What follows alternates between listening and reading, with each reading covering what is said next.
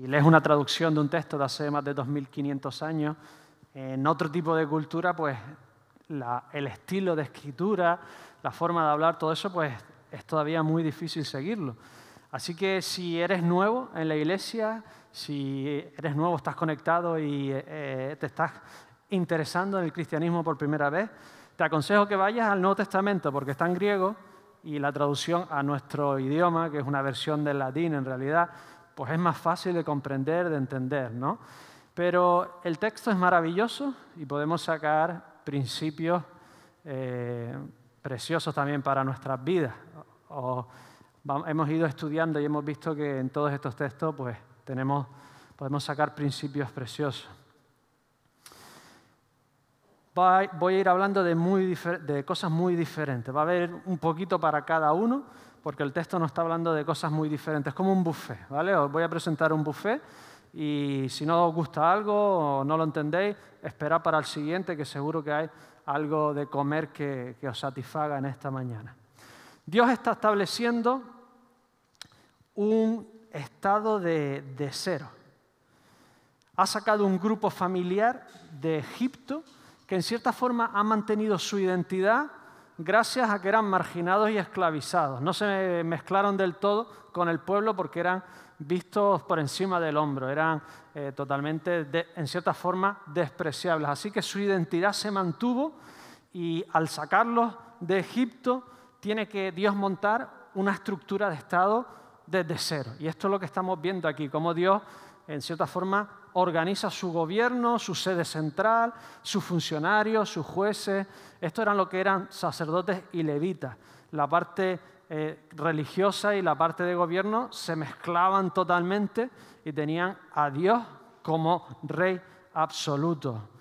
Por primera vez en la historia, no es el rey el que tiene la prerrogativa de hacer las leyes. Los babilónicos, los asirios, los egipcios, ellos en cierta forma eh,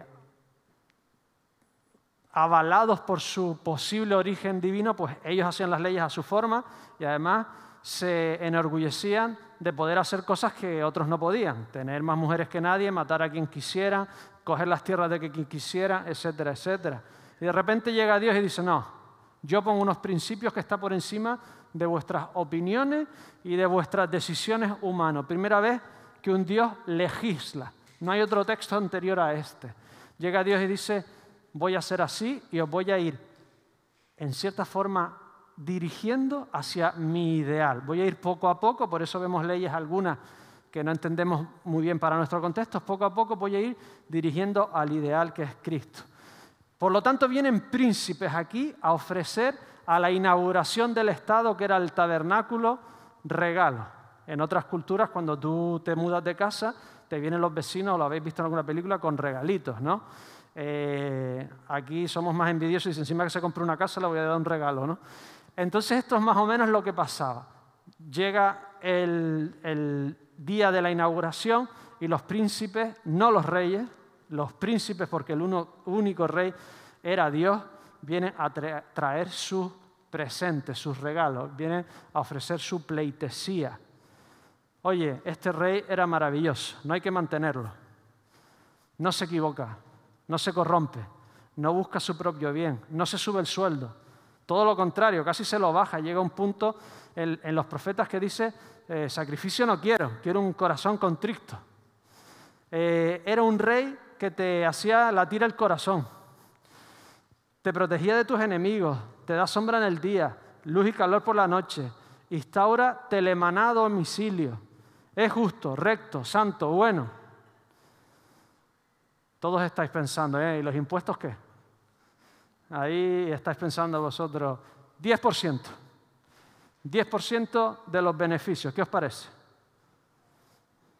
Lo firmamos, ¿no? Los que, los pagamos impuestos lo firmaríamos ahora mismo. Y lo curioso es que encima todo esto, o la mayoría, se invierte en el mismo pueblo. En realidad está sirviendo para mantener a sus jueces, a las obras públicas, lo que iban a ser después las murallas de las ciudades iban a mantener los administradores, el armamento, las cárceles, los sirvientes públicos, los ministros de culto. La hacienda eran realmente todos. Pero además de ese 10%, cogía el pueblo Y de ese 10% sacrificaba a Dios y hacían las ofrendas de paz parciales, en las que ellos comían de lo que daban. Es decir, una fiesta pagada por el mismo Estado. ¿Lo firmamos? Sí, ¿verdad? Lo firmamos todos. Dios instaura este Estado con sus jueces, administradores, sede central, que es el tabernáculo, y Dios lo santifica todo, lo aparta todo para sí. 7.1. Aconteció que cuando Moisés hubo acabado de levantar el tabernáculo, lo hubo ungido y santificado, y después el altar y sus utensilios. Dios empieza este estado donde los que gobiernan tienen que ser santos y apartados, ungidos, con una unción del, Espíritu, una unción de Dios para ejercer su labor. Eran trabajos realmente, lo que llamamos trabajos eh, no devocionales, se dicen trabajos cuando eres bombero, médico,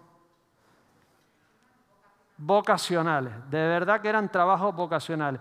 Toda tu vocación tenía que estar enfocada hacia Dios. Establece un tipo de administración con un valor moral tremendo. Ya quisiéramos nosotros que este enfoque de ejemplaridad, santidad y devoción a Dios estuviese en nuestros gobernantes, ¿verdad? Así que llegan y ofrecen primero las ofrendas. Primera ofrenda. 12, eh, perdón, cuatro carros, seis carros, perdón, seis carros y doce bueyes. Dos carros a los gersonitas, que eran los que llevaban las cubiertas del tabernáculo. ¿Os acordáis que estaba todo cubierto de telas, cuero? Ellos llevaban esos dos carros. Y después otros cuatro carros a los de Merari, porque ellos llevaban los tablones del suelo, las barras, las estacas, etcétera, etcétera. Y por último, los de Coat. Los de Coat no tenían carros, tenían que llevarlo a mano, porque era la parte más sagrada. El arca, el altar, los candelabros. Así que, ¿qué, podemos aprender de estas cosas? Como vemos, el privilegio de servir a Dios también tiene una gran responsabilidad y un peso extra. El resto del pueblo llevaba su iglú del decatlón, sus, sus, vacas y sus cabras. Los levitas tenían que llevar lo suyo, más todo este tabernáculo portátil. Todo privilegio tiene una responsabilidad. Dios nos ha dado el privilegio de conocerlo, de servirlo, y con eso también tenemos una responsabilidad, un peso extra. No podemos vivir cada uno en nuestra casa, ajenos a los demás. Tenemos esa responsabilidad de que tenemos una cercanía a Dios y esta cercanía la tenemos que transmitir a otro. todo privilegio tiene una responsabilidad. Pero Dios siempre te da los medios necesarios para hacerlo. Yo cargo más, más carros. Tú cargas menos, menos carros. Tú tienes que llevar algo muy precioso, lo tienes que llevar a mano. A cada uno nos da la capacidad, la responsabilidad y la forma y los medios de hacerlo. Y hay dentro del servicio a Dios los que tenían mayor acceso, los sacerdotes, los coatitas, los que tenían mayor cercanía, estos tenían todavía un peso extra. Tenían que llevar las cosas a mano. Por eso pone una edad mínima, 25 años, y una edad máxima, 50, jubilación anticipada, porque vosotros cargáis a mano, os doy una jubilación anticipada. Viene el templo, ya el templo no se mueve en un sitio y se quita la edad máxima para ser levit, coatita, porque ya no tienen que cargar. La ley se iba adaptando poco a poco, iba mejorando y adaptándose poco a poco a lo que Dios quería de su pueblo. A veces hay hermanos que se quieren dedicar al ministerio y a veces la motivación es no cuajo en nada, pues esto me gusta. Pero tenemos que ser conscientes de que tiene la misma dificultad que cualquier otro trabajo, la misma dedicación que cualquier otro trabajo, pero tiene un peso emocional y espiritual extra. Cuando como todo. Empiezas a los 16 años este trabajito de verano a hacer, ¿no? Yo empecé a hacer a los 16, trabajito de verano, trabajito de verano. Eh, entonces, fábrica aquí, fábrica allí, fábrica aquí, fábrica aquí. Empecé a entrenar equipos, a hacer una pequeña empresita, empecé a dar clases. Todos los trabajos tenían su dificultad, todos tenían su complicación. Después empecé a ser pastor, igual, la misma dedicación, complicación, pero ese pesito extra de saber que estás hablando de cosas eternas, de saber que tienes una responsabilidad delante de Dios, que el alma de las personas en cierta forma está buscando o llegan a ti pensando que tú puedes tener eh, una cercanía con Dios, les puedes guiar, etcétera, etcétera.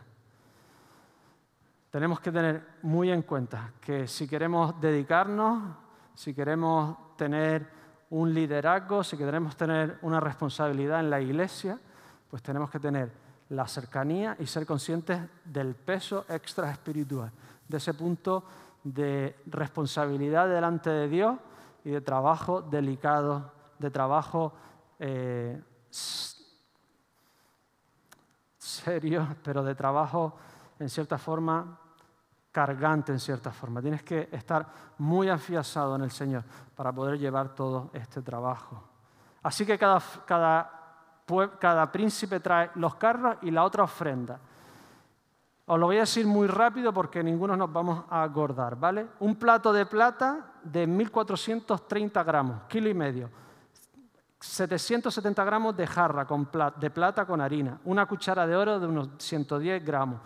Un becerro, un carnero, un cordero de un año como holocausto. Es decir, se tenía que quemar todo. Eso hablaba de la totalidad del pueblo para Dios, de la totalidad de tu vida para Dios un macho cabrío para la expiación, eso hablaba del sustituto por tus pecados, cómo te puedes tú limpiar, cómo puedes encontrar la pureza delante de Dios.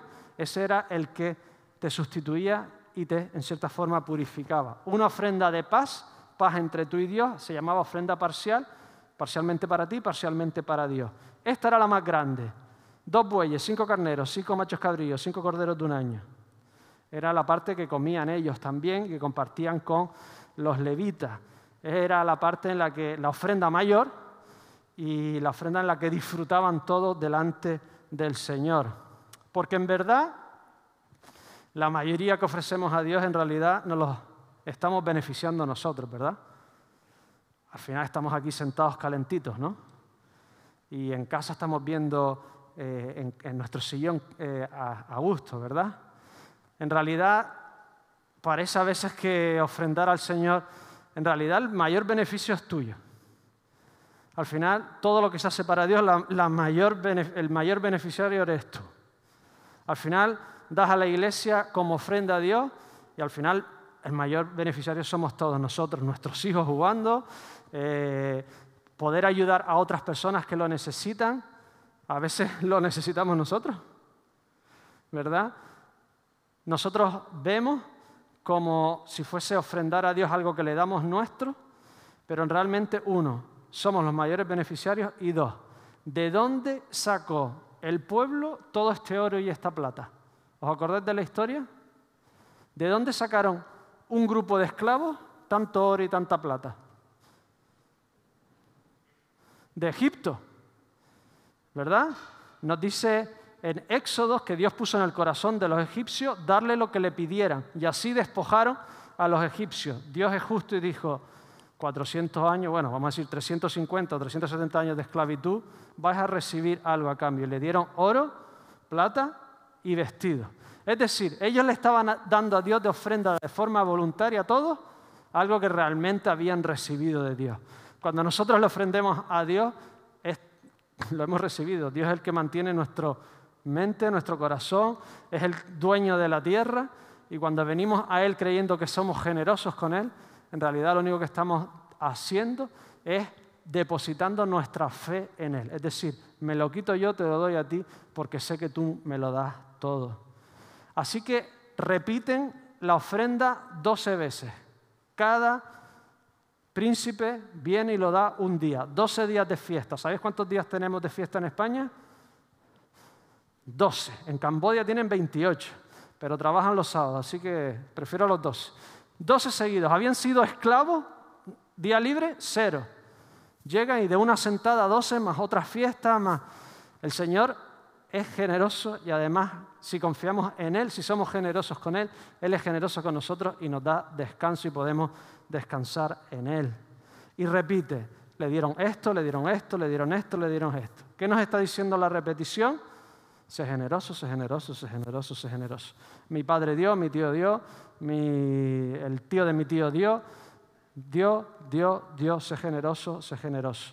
La devoción a Dios también tiene que estar en tu bolsillo. Ofrendaron, ofrendaron, ofrendaron, porque es una forma de fe, es una forma de decirle a Dios, dependo de ti, no de mí mismo. A pesar de que cada tribu tenía cierta importancia, la que iba enfrente era Judá, no era el primogénito, pero empezó a ganar importancia, es la primera que trae la ofrenda, a pesar de que cada uno tenía su importancia, todos dan exactamente lo mismo. Gordon Weham dice, Dios asegura el acceso igualitario a cada tribu y persona de Dios. Da igual nuestra condición, nuestra capacidad, nuestro posicionamiento, nuestro estatus, todos tenemos el mismo acceso, la misma capacidad de llegar a Dios, acceder a Él, comunicarnos con Él, ofrendarle a Él. Todos somos iguales delante de Dios. Era una forma de decir que todo el pueblo delante de Dios tenía el mismo peso. Tú y yo delante de Dios tenemos para Dios el mismo peso. Somos igual de importantes, somos todos igual de valiosos. Todos somos una ofrenda preciosa para Dios. Antiguo Testamento tiene 7.000 números, son letras que son números. La mayoría están aquí en números. Dice Piper, ¿no era más fácil decir dieron esto 12 veces. Se hubiesen ahorrado capítulo 7, dale un vistacito al capítulo 7. Benjamín llegó hasta el día 2 y no siguió leyendo. Es posiblemente el capítulo más, es uno de los más largos y posiblemente el capítulo más tedioso de la Biblia. Os reto a que lo leáis entero. palabra por palabra, número por número. ¿Qué nos está diciendo Dios con esto? Hay sitio para la eficiencia, para la organización. Tú tienes que llevar estacas, tablones, columnas, tienes más carros. Tú tienes que llevar algo delicado, lo haces a mano. Pero a veces la eficiencia no es el propósito de Dios. La eficiencia no siempre es el camino. La repetición, parar, quedarte quieto, repetir, parar, repetir. Ese muchas veces es el propósito de Dios para nuestras vidas. Dios tenía un día especial a la semana, unas semanas especiales al año y de vez en cuando ocasiones especiales, el nacimiento de un niño, una boda. Dios nos ha hecho así. Nos gusta tener cosas especiales pero somos animales de costumbre. Necesitamos rutinas constantes, rutinas repetitivas. Necesitamos orar constantemente, leer constantemente, venir a la iglesia constantemente, conectarnos constantemente. Dios nos ha hecho de una forma que necesitamos espontaneidad y necesitamos rutina. Pandemia. De repente, ¡pum! Se nos paró el mundo, ¿verdad? De repente antes yo te decía, Marco, vamos a quedar a comer. Y yo miraba y decía, dentro de dos meses. Yo sé que no lo haces así. El, el carácter este británico se me metió un poco en el cuerpo y nos planificábamos así. Pero de repente ya no quedas con nadie. La monotona rutina gloriosa de la vida familiar. La hemos recuperado en cierta forma. Y nos hemos dado cuenta que nos hacía falta mucho de eso. Dios nos dice, tienes que tener una rutina conmigo, una repetición conmigo. No dejéis de reuniros como algunos tienen por costumbre, pero si en la iglesia prácticamente siempre decimos lo mismo. Dios te dice, te tienes que comunicar conmigo de forma rutinaria, de forma habitual, de forma repetitiva. Y esa es mi voluntad para tu vida porque eso te hace humano. Eso es parte de la imagen de Dios en tu vida. Vamos a seguir con el buffet. Capítulo 8, Levita. Vamos a dejar las lámparas para el final. Ya se ha consagrado el tabernáculo, el centro religioso y de gobierno de, Israel. Ya hay un nuevo sede estatal. Se ha santificado todo. Se han santificado a los sacerdotes, que son los representantes de Dios para el pueblo. Y ahora se van a santificar los representantes del pueblo para Dios, que son los levitas. ¿Vale? Lo primero que tenían que hacer eran ser santos, apartados. Para ejemplificarlo, lo que hacían era lavarse con agua, ¿vale? Eh, limpiarse sus vestidos y rasurarse todo el cuerpo. Centro único de depilación sería de oro, ¿no?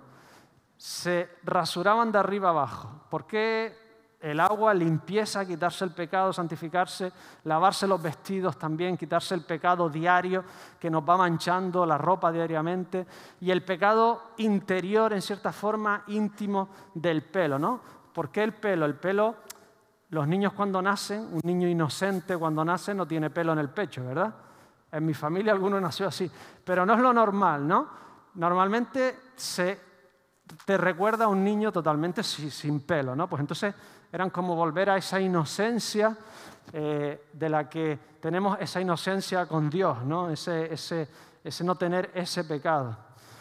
¿Os imagináis un gobierno que el primer compromiso fuese la santidad? Lo vamos a traducir al español. Que no roben, por ejemplo.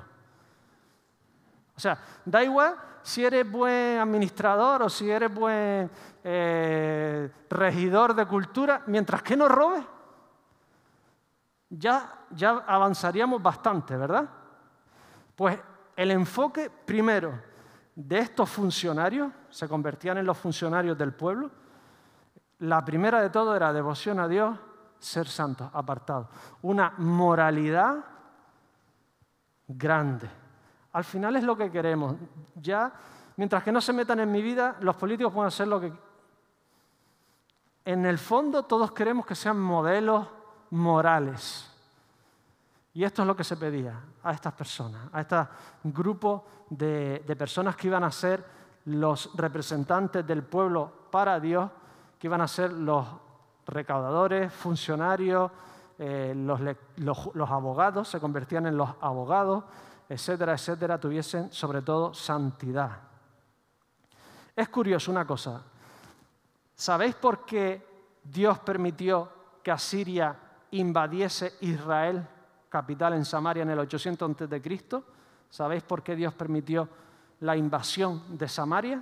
O sea, de, Israel, de las diez tribus. ¿Sabes que se dividió el reino?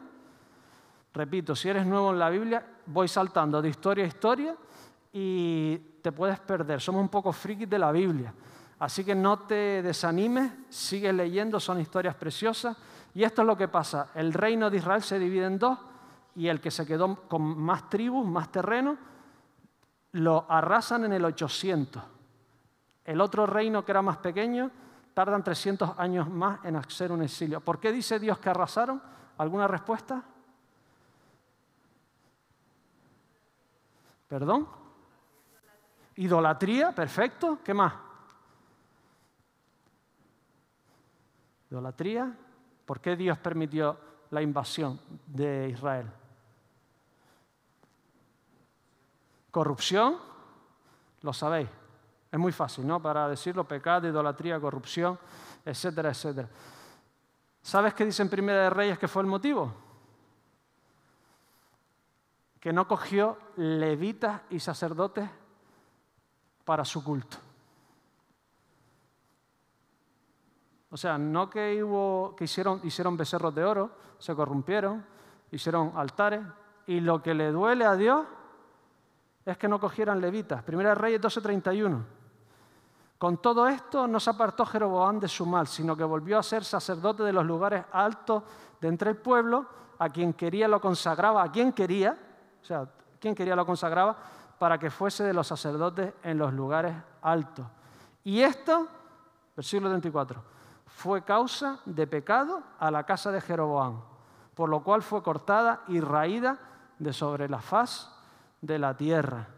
De cierta forma entendemos a Jeroboam, se separa de, Judá, que tiene el templo en Jerusalén, hacen sus propios templos, pero el gran pecado fue no utilizar levitas como sacerdotes. La importancia no solo de adorar a Dios de la forma que Él quiere, sino también con los obreros que Él desea. Tenemos que ser muy sabios en elegir liderazgo. Es una de las cosas más importantes en el ministerio cristiano en una iglesia local. Si un grupo de hogar, un grupo pequeño que tenemos durante la semana, hay un buen líder, el grupo lo puedes dejar solo. No, no hay, tira para adelante sin mucha indicación. Tenemos que tener, orar, de pedir obreros para la mies y ser capaces de reconocer los obreros que Dios quiere. No cualquiera que diga yo, sino la responsabilidad, el peso y la carga extra que hay servir a Dios de una forma más íntima, tiene una responsabilidad tremenda. Y los levitas se convierten en el paradigma total de lo que es representación y sustitución. Hemos leído el texto, ¿vale? Hemos leído el texto. Todo el mundo era de Dios. Todo el mundo era de Dios. Israel se convertía en los representantes de todo el mundo, es decir, en los primogénitos de todo el mundo. El primogénito era el representante de la familia. Éxodo 4:22. Y dirás a Faraón, el Señor ha dicho así, Israel es mi hijo, mi primogénito. Es decir, todo el mundo estaba representado en Israel. Todo Israel estaba representado en su primogénito, en el primero que nacía. Cada primogénito estaba representado en los levitas, lo hemos leído en otros capítulos anteriores. Y cada levita estaba representado en un novillo. Es decir, representado y sustituido, representado y sustituido, representado y sustituido. Se ponían todos alrededor de los levitas, le imponían la mano. Esta es lo más común en la iglesia de imponer mano. Te doy una misión, vas a hacer algo, ¿vale? Ponían la mano sobre los levitas, todo el pueblo, como si nos pudiésemos aquí todos en círculo, sobre los que van a representarnos y sustituirnos, van a hacer el trabajo que nosotros tendríamos que hacer, lo hacen ellos y ellos ponen la mano sobre un novillo.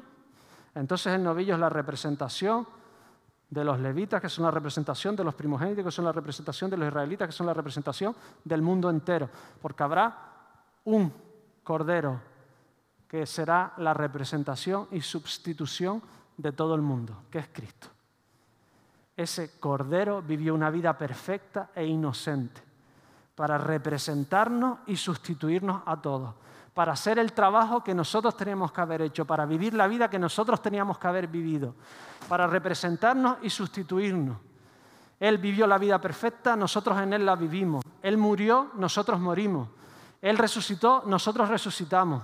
Él está a la diestra del Padre, nosotros estamos a la diestra del Padre. Cuando yo me, cuando yo me presento delante de Dios, no me presento yo, presento a Cristo.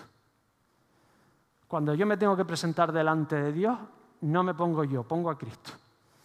Él es el representante y sustituto tuyo y mío. Cuando te vea delante de Dios, ¿qué quieres presentar? Yo lo tengo claro.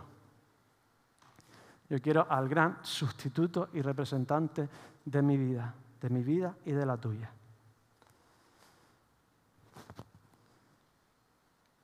Se había santificado a los sacerdotes, representantes de Dios al pueblo. Ahora se santifica los representantes del pueblo a Dios, que es la parte del gobierno práctico.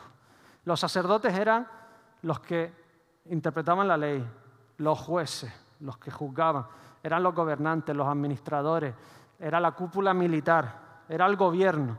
Ahora se santifica la parte práctica de este gobierno divino. Es el músculo del gobierno, son los funcionarios que aplican la ley.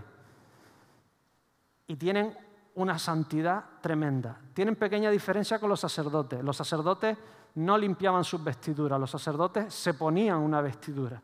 Los sacerdotes se ungían, los levitas no, porque tenían una parte más práctica. ¿Qué, Dios, ¿Qué está haciendo Dios con esto? Dios está dignificando y santificando algo como cargar el tabernáculo y limpiarlo. Dios está santificando y glorificando el trabajo práctico.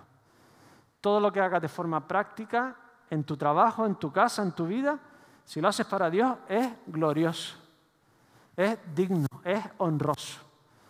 Todo lo que hagamos de forma práctica en la iglesia es glorioso, es honroso, es santo, es dedicado a Dios. Dice Jesús que el docto, el sabio, coge de lo antiguo y de lo nuevo. Jesucristo cogió muchas cosas del antiguo y cogió muchas cosas nuevas. Mateo 3:52. Él les dijo, por esto todo escriba docto en el reino de los cielos es semejante a un padre de familia que saca de su tesoro cosas nuevas y cosas viejas.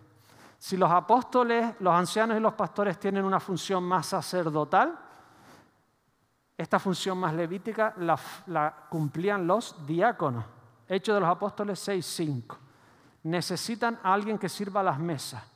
Los cristianos desde el minuto cero cuidaron al pobre, a la viuda y al necesitado. Así que dejaron a los apóstoles para una función más sacerdotal, más de enseñanza, más de justicia, y ellos se dedicaron a la parte más práctica. Hechos 6.5.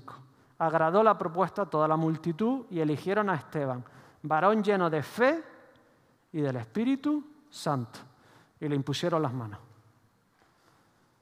Todos eran real sacerdocio, pero cada uno tenemos cierta función y todo lo que hagamos para Dios, lo repito, en nuestro trabajo, en nuestra vida o en la iglesia de forma práctica, necesitas tanto como cualquier otro el espíritu de guía divino. Es tan espiritual como cualquier otra cosa. Es tan espiritual ponerse en la puerta a recibir a alguien como preparar un sermón. Dios tiene un lugar, una honra y tiene una función y una gloria para cada cosa. 789. Abrimos los apps, la Biblia, versículo 789, número 789. Y os doy tiempo para que la busquéis. Normalmente decimos un versículo y no os damos tiempo para buscarlo, así que desistís en buscarlo porque me voy a abalanzar demasiado rápido, ¿verdad? Lo tenemos en la pantalla también. Pregunta.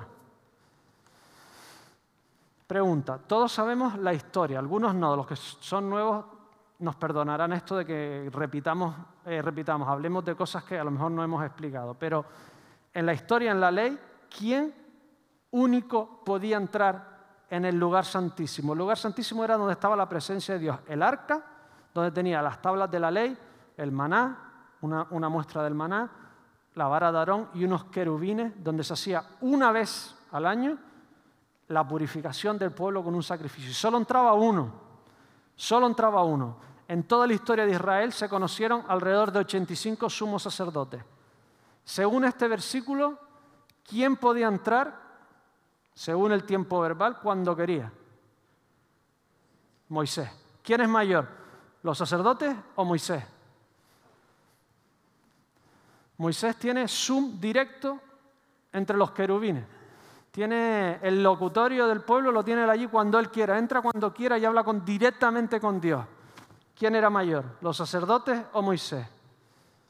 Moisés, ¿verdad? Y dijo Moisés, profeta de en medio de ti, de tus hermanos como yo, te levantará el Señor tu Dios, a Él oiréis. Deuteronomio 18:15. A Él oiréis. Jesús se transfigura y Dios mismo dice, mientras Él aún hablaba, una nube de luz los cubrió. Y he aquí una voz desde la nube que decía, este es mi Hijo amado en quien tengo complacencia, a Él oíd. Jesús es el Moisés que está por encima de la ley. Jesús es el Moisés que tiene comunicación directa con Dios. Jesús es el Moisés que nos habla de un nuevo pacto, que con su sangre, una vez para siempre, ha limpiado todos nuestros pecados, nos ha redimido y nos ha presentado como ofrenda directa a Dios. Jesús es el que abre el lugar santísimo para que tú y yo tengamos acceso directo a Dios. Hebreos 3, 1 al 6. Por tanto, hermanos santos, participantes del llamamiento celestial, considerad al apóstol y sumo sacerdote de vuestra profesión, Cristo Jesús, el cual es fiel al que le constituyó, como también lo fue Moisés en la casa, en toda la casa de Dios. porque tanto mayor gloria que Moisés es estimado digno este, por cuanto tiene mayor honra que la casa, él que la hizo. El verdadero creador, Jesús. El verdadero fundador de la nación, Jesús. El verdadero fundador de la ley, Jesús. El verdadero fundador de la iglesia era Jesús. Jesús era el gran Moisés, ese profeta que había de venir. Jesús hizo el mundo, se rebajó para salvarnos, perdió toda su honra teniéndola todo para darnos su honra a ti y a mí. Jesús es ese nuevo gran Moisés. Y llegamos a los candelabros, números 8 del 1 al 4. El Señor le dijo a Moisés diciendo, habla Aarón y dile, cuando encienda las lámparas, las siete lámparas alumbrarán hacia adelante del candelero. El tabernáculo no tenía ventana. Aquí estas ventanitas son pequeñas, allí no había ninguna. La única luz era de los dos candelabros hechos de oro macizo que alumbraban y Dios le pedía que alumbraran no solo alumbrando a las esquinas, sino que tuviesen la dirección adecuada para poder servir a Dios. Estos candelabros tenían forma de árboles, ¿no? Un tronco con ramas y al final tenía una hoja de almendro como una especie de cuenco donde se ponía el aceite y se quemaba para que tuviese luz constante. Almendro porque es una de las primeras hojas que sale después del invierno, porque Dios es esa luz esa vida que viene después del invierno y de la oscuridad. Era una candelabros de una sola lámina, representando la pureza sin mezcla de sustancia, la naturaleza única y divina de Dios. Y era una luz que no se apagaba, era una luz constante. Tenía que haber luz constante porque nos hablaba de que Dios no duerme, Dios siempre está trabajando, siempre está encendido. ¿Os acordáis de Primera de Reyes cuando Elías empieza a reírse de los sacerdotes de Baal? Tenía que bajar fuego del cielo para demostrar quién eran los verdaderos, quién era el verdadero Dios los verdaderos sacerdotes. Y Elías empieza a partirse de ellos y les dice, Primera de Reyes 18, 27. Y aconteció al mediodía que Elías se burlaba de ellos diciendo, gritad en alta voz, porque Dios es, quizás esté meditando, está haciendo algún mantra, o tiene algún trabajo, o va de camino, tal vez duerme y hay que despertarle. Baal tenía fama de borracho y dormilón y había que sacrificarse, cortarse para despertarlo. El pueblo con Dios sabía que nunca dormía, que no era hombre para dormirse.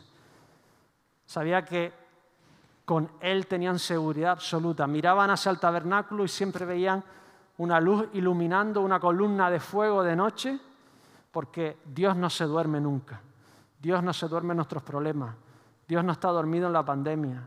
No se queda dormido cuando sufrimos. No se queda dormido cuando morimos. Dios está siempre despierto, siempre está atento a todo lo que pasa, a todo lo que nos pasa, a todo lo que sentimos, a todo lo que padecemos. Dios está despierto y bien atento a ti y a mí, porque Él ya tiene un modelo. Números 8.4. Le dijo que hiciera los candelabros conforme al modelo. Y no se refiere a que Dios en el cielo tenía un candelabro espiritual que se lo enseñó. Se refiere a que Dios ya tenía un plan establecido de cómo quería Él las cosas, cómo quería que se hicieran. Porque Dios ya tiene un modelo de todo lo que va a pasar en esta tierra, de todo lo que va a pasar en tu vida y en la mía. Dios ya tiene un modelo, ya tiene ya el mapa trazado. Dios nos da una libertad de hacer lo que queramos, pero Él ya tiene todo trazado para saber cómo va a acabar todo, cómo va a ir todo, cómo va a ir el camino de nuestras vidas, Dios no improvisa. Ese es el mensaje del modelo. Dios no hace las cosas improvisadamente. Dios tiene ya el modelo de tu vida y de mi vida, de lo que va a ser un final glorioso para ti para mí, para este mundo y para todo el que le ama. La luz era la representación de Dios, porque era el origen de la luz. Lo primero creado fue la luz porque Él mismo es luz, Él es el motor de la creación.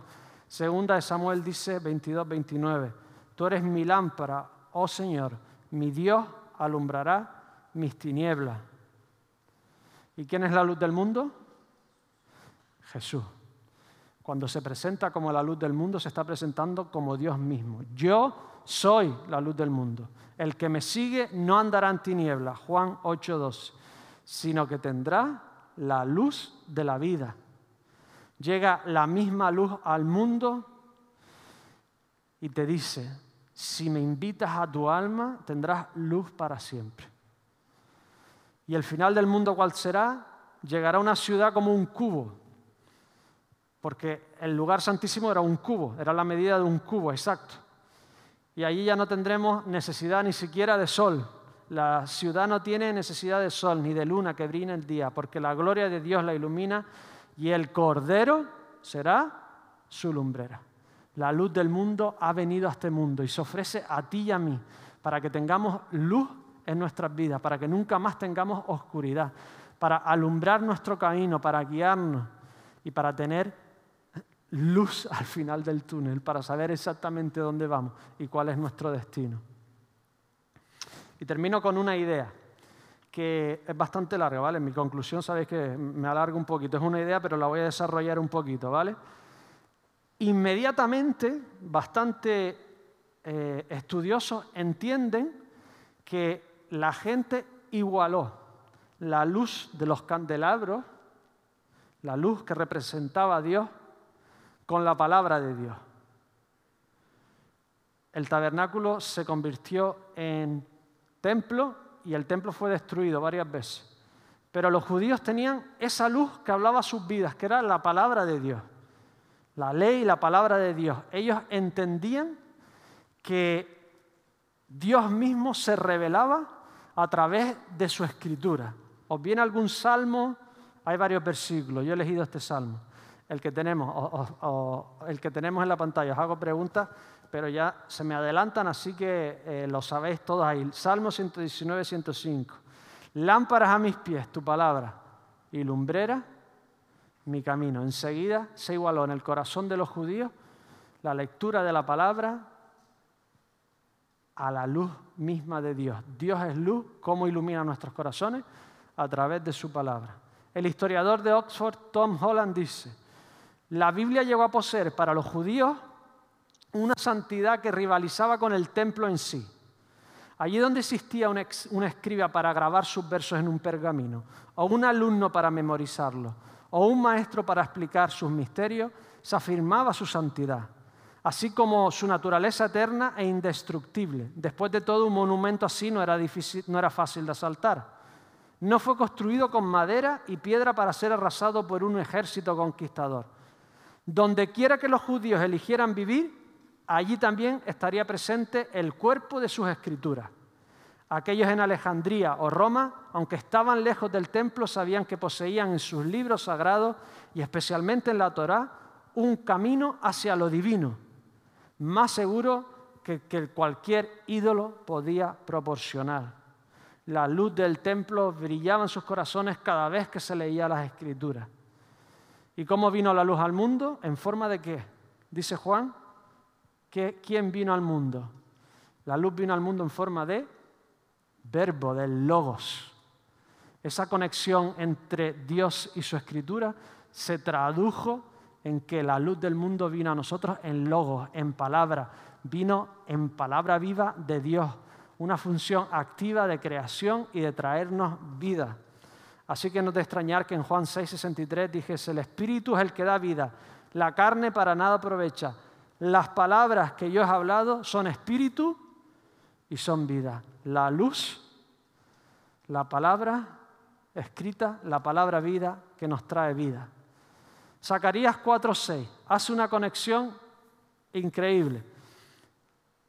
Candelabro de oro, candelabro de oro. Tienen que ir siempre a echar, pero si hay una guerra y no da tiempo de echar, se apagaban. O si destruían, las apagaban. Así que Zacarías ve en una visión que está el candelabro y un olivo que echa constantemente aceite. Es decir, hace que eso no se apague nunca más. ¿Sabéis cuál era ese aceite? Lo sabéis, ¿verdad? Dice, ¿qué es esto, Señor mío? Versículo 4 del capítulo 4 de Zacarías. Versículo 6, no con ejército, ni con fuerza, sino con mi espíritu, ha dicho el Señor de los ejércitos. El candelabro hablaba de la luz de Dios, que era la palabra de Dios que traía luz a nuestras vidas. Así que os habéis preguntado en esta conexión entre espíritu, palabra y luz, ¿por qué viene el espíritu a los primeros cristianos y cómo se presenta el espíritu sobre sus cabezas? ¿Cómo se presenta? Como lengua de fuego. Y yo siempre pensaba que lengua se refería al tamaño, te decía lo de lengua para que supieses que era una cosita así, más o menos, No me imagino papilas gustativas de fuego, pero me imaginaba una cosita así. Pero seguramente no tiene nada que ver con el tamaño, tiene que ver todo con que se presenta el Espíritu en forma de lengua y ¿qué hacen los cristianos? Hablan en lengua. Dice que somos lo que comemos. Es lo que nos está diciendo. El Espíritu vendría sobre los primeros cristianos para hablar. ¿Qué hizo Pedro con la multitud? Se puso a hablar. ¿Qué hicieron los primeros discípulos? Cuando recibieron el Espíritu Santo, se pusieron a hablar. Y en los postreros días, Hechos 2.7, derramaré de mi espíritu sobre toda carne y vuestros hijos y vuestros hijos que harán, profetizarán hablarán de la palabra de Dios.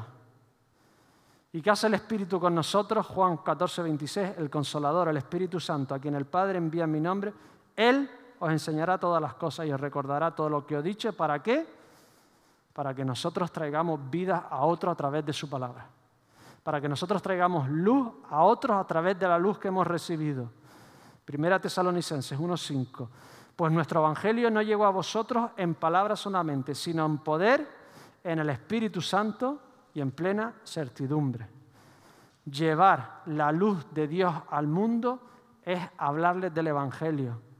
Es una luz que no podemos esconder, que no podemos poner en las esquinas, esconderlo debajo de un sitio. Es una luz que tenemos que iluminar hacia donde están las personas. No podemos dejar de utilizarla, no podemos esconderla. Dios es luz, se ha revelado como la luz del mundo y nos ha dado su espíritu para que nosotros podamos llevar su palabra y su evangelio a todo aquel que el Señor tenga preparado para que tenga vida. Oremos. Dios del cielo,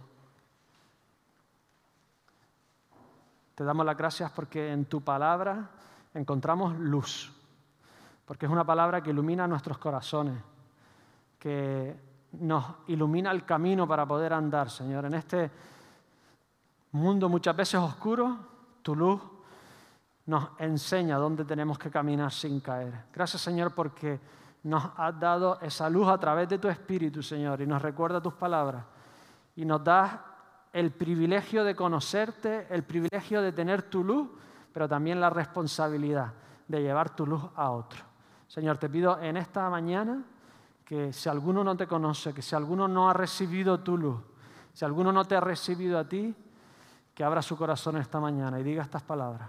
Señor, ven a mí, represéntame delante de tu Padre, sustitúyeme, Señor, quiero morir en ti para vivir contigo. Señor, en esta mañana quiero recibirte a ti. Te lo pido todo en el nombre del Señor Jesús. Amén. Amén. Pues vamos a terminar con una canción y Denis finalizará